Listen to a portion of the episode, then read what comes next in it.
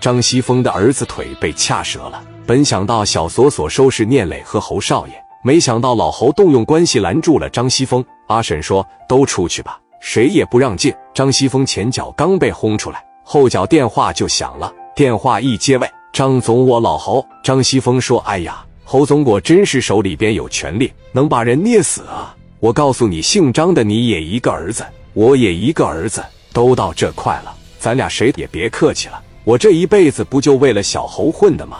你不有钱吗？你砸一个你试试。山东这个地方，老子他说了算。你看看你找哪个关系？你去找我，直接撤他职位。你们想办我儿子，我的儿子都没了。”我在这坐着还有啥用？我这些年就给我儿子奋斗呢。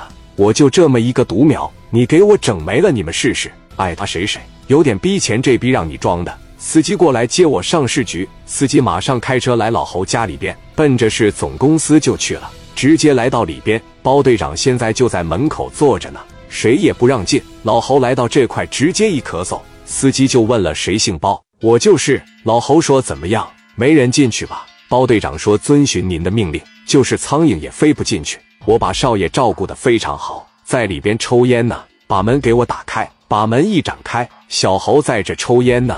门啪的一开，一看他爹来了。那老侯当时一进去，看到儿子可怜样，心疼坏了。张磊给小侯把脸都抠烂了，脑门子上边、脸上、脖子上抓的全是血印子。看到这一幕，老侯真心疼，拿着凳子往这一坐。”盯着小侯，老侯问了这么一句话：“你脸上怎么整的？让张雷给我挠的，等于你俩是互殴是吧？什么玩意？互殴！张雷先打的我嘴巴子，然后几个保镖给我拿着花盆砸的我尾巴根子，是他们先在厕所里边十五六个打我一个，然后聂磊一着急走到那个包房里边，给叫张雷的腿肚上蹦了一下，这不打的也不厉害吗？你看就这一句话，我们是受害方，你过来。包队长当时往前一上。马上上医院里边，给我儿子开个重伤证明。住院就躺在张雷旁边，当时往医院里边送去了，连夜给小侯就整他们医院里边去了。在他开个小单间，小滴流打上医院开的骨折证明。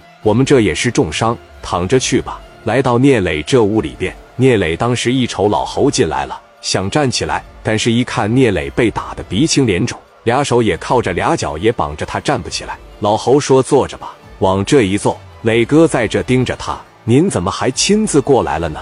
我再不亲自过来，你们就团灭了。你这脸是怎么回事？也是让他老张家揍的呀？人伤成这样，在这关着干啥呀？这脸上让人揍的一块一块的，很明显是这个软组织挫伤，现在伴有严重的脑震荡，而且你看人家口鼻窜血，指定是严重的脑震荡。上医院里边开证明去，躺着去吧。老侯直接给聂磊也提出来了，然后看看史殿林。留意，你们都是聂磊的兄弟吧？让我的司机朝你们眼眶子上来一炮，怎么样？只要眼睛一肿起来，鼻子一打破，你们全上医院里边躺着去。但是你们得忍受着点。司机也是个狠人，朝着史殿林留一眼眶子上、鼻梁子上，嘎巴嘎巴一顿直拳，整个这屋里边一个个全鼻青脸肿了。